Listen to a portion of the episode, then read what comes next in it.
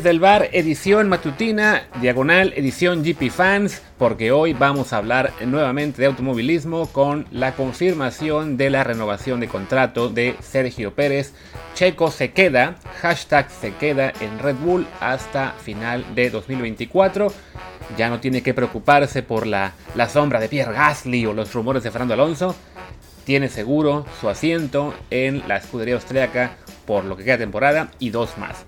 Pero bueno, antes de seguir con ello, yo soy Luis Herrera y les recuerdo que estamos aquí todos los días prácticamente ya en Apple Podcast, Spotify, Amazon Music, Google Podcast y algunas más que ya olvidé.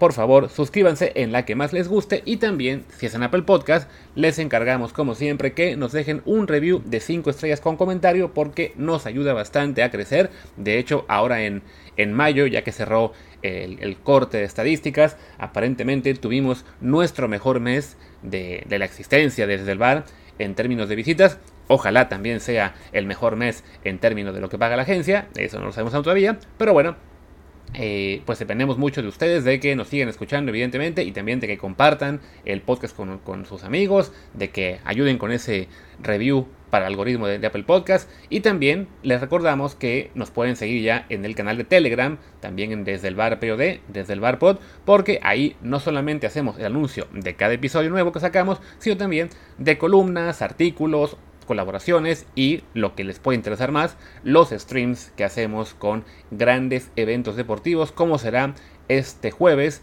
la selección eh, sub-21 en Toulon que se enfrenta a Venezuela, si no me equivoco, en lo que será el partido clave para avanzar a semifinales.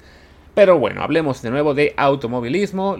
Repetimos, Sergio Pérez ya confirmó oficialmente este martes su renovación con, con, Red Bull. Ya se había filtrado desde el domingo cuando gana la carrera en Mónaco y se le, pues, se le escapa frente a las cámaras decirle a, a Christian Horner, el jefe de Red Bull, ay, creo que firmé demasiado pronto. Lo intentaron tapar, pero evidentemente pues sí, era, era muy obvio que, que se refería a la renovación y pues ya no, decidieron no hacer esperar más al público, a la, prensa, a la prensa en general, con el anuncio. incluso ya se había rumorado desde antes de la carrera que lo iban a anunciar en Mónaco. Entonces, bueno, al final no lo hicieron en el fin de semana de carrera, pero coincidió con esta gran oportunidad de hacerlo ya una vez que, que ganó el Gran Premio, que se colocó ya tercero, bueno, seguía tercero del campeonato, pero ahora sí muy cerca de, su compañero Max Verstappen y Charles Leclerc. Y este, pues es un momento ideal porque sí, es, estamos hablando del, del, punto más alto de la carrera de Sergio, ¿no? O sea, Checo ahora mismo, pues yo no estoy seguro de que sea ya formalmente candidato al título este año. Creo que Max Verstappen aún es el favorito eh, en, su, equipo y en general en, el campeonato. Pero bueno, la verdad es que sí, Checo está manejando a un nivel muy muy importante. Ya en general en toda la temporada mucho más cerca de los tiempos que, que hace Max en calificación y con muy buen ritmo de carrera. Entonces es entendible que en Red Bull hayan decidido que no tiene caso esperar más para negociar esto, ¿no? El año pasado sí tuvo que aguantarse hasta el verano, hasta el parón de agosto para, para definir su futuro. Bueno, era su primer año con la escudería, había tenido un arranque eh, titubeante. Digamos que estaba la duda todavía de si ese asiento maldito, asiento número 2 de Red Bull, eh, le estaba pasando a Checo lo mismo que le pasó en su momento a Pierre Gasly o Alex Albon, que ya recordemos, a Pierre Gasly lo bajaron de la, del asiento media temporada para poner a Albon. Albon duró año y medio y tampoco rindió, entonces que fue lo que le abrió la puerta a Checo.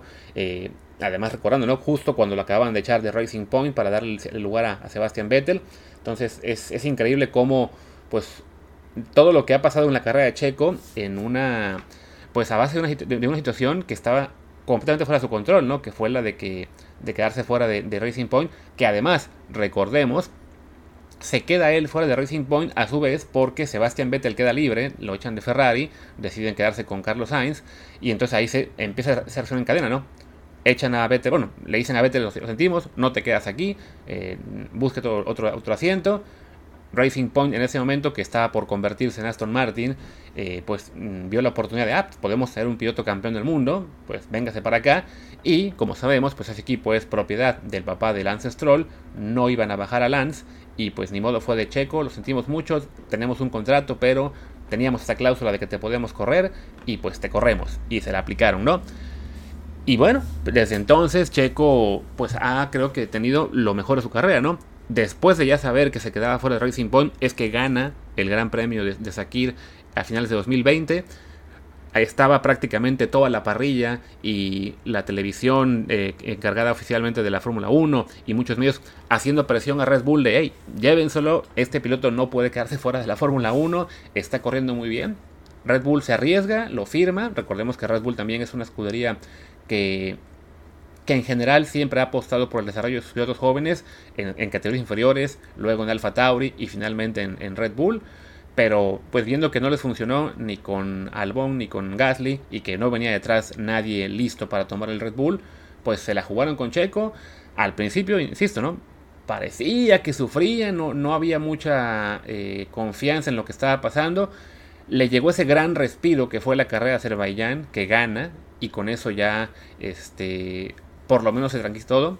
Tuvo una, media temporada todavía igual un poquito complicada, pero de todos modos en Red Bull dijeron, ok, ya ganó una carrera, se está adaptando al carro, sabían que era un carro, el de 2021, muy, muy hecho para Max Verstappen, que le costaba en general a casi cualquier piloto, deciden darle un año más y ya Checo este año se había puesto la meta, lo confirmó de que la, idea era este año ser más competitivo y además eh, tratar de asegurarse una renovación a más largo plazo, ¿no? O sí estaba, digamos, ya un poco harto de tener que vivir en la Fórmula 1 básicamente año a año, siempre renovando por un, por un año más, incluso con Ford, bueno, con lo que fue Racing Point, que es ahora Aston Martin, y que empezó como Ford India, era una cosa similar, aunque en Ford India, digamos, pues lo tenía un poquito más, más fácil, porque ahí sí el patrocinio que metía eh, Slim con sus empresas era más fuerte, tenía mucho más peso, de hecho, yo creo que sí, en algún momento eh, influyó para que se decidieran por, por él en lugar de Nico, de, de Nico Hulkenberg, eh, aunque también en resultados Checo estaba haciendo ligeramente mejor que, que Nico. Incluso algunos de ustedes verán en Twitter que tuvimos ahí una pequeña polémica con Ramón Raya porque él dice que Checo sigue siendo un pay driver y pues no, ya no es un pay driver. Checo era un pay driver cuando llegó a Sauber, ¿no? Que estaba ese, ese equipo hace 10 años lleno de logos de empresas de Carlos Slim eh, después se va a McLaren por el, por el, talento que mostró. Las empresas Slim se quedan con Sauber todavía, eh, patrocinando a Esteban Gutiérrez, que no le fue muy bien ahí tampoco, desafortunadamente, ni ahí ni en Haas. Y Checo, bueno, cuando le va mal en McLaren y se va a Force India, sí, todavía sigue siendo el impulso de las empresas Slim lo que le ayuda al principio, ¿no? Creo que ya ahora con, con lo que ha dado en resultados, se ha ganado su lugar en, la Fórmula 1 eh, por, pues sí, por, por nivel propio. Y el hecho de que aún tenga patrocinios, pues es simplemente una realidad de la Fórmula 1, ¿no? También Alonso tiene patrocinadores en Alpine y Carlos Sainz en Ferrari y el que ustedes quieran, cualquier piloto bueno lleva patrocinadores a su equipo, ¿no? Eh, pero bueno, volviendo al tema, para Checo el haber llegado a Red Bull, pues y sobre todo el haber renovado para este año era esa, ese reto, ¿no? Demostrar que no era simplemente un escudero, que no era simplemente el piloto que le iba a ayudar a, Max Verstappen para, para, ayudar, para ganar tu campeonato, y lo está logrando, ¿no? O sea, le ayudó mucho a final de temporada pasada. Max Verstappen incluso ha reconocido que, bueno, sin, el apoyo de Checo no habría sido campeón el año pasado.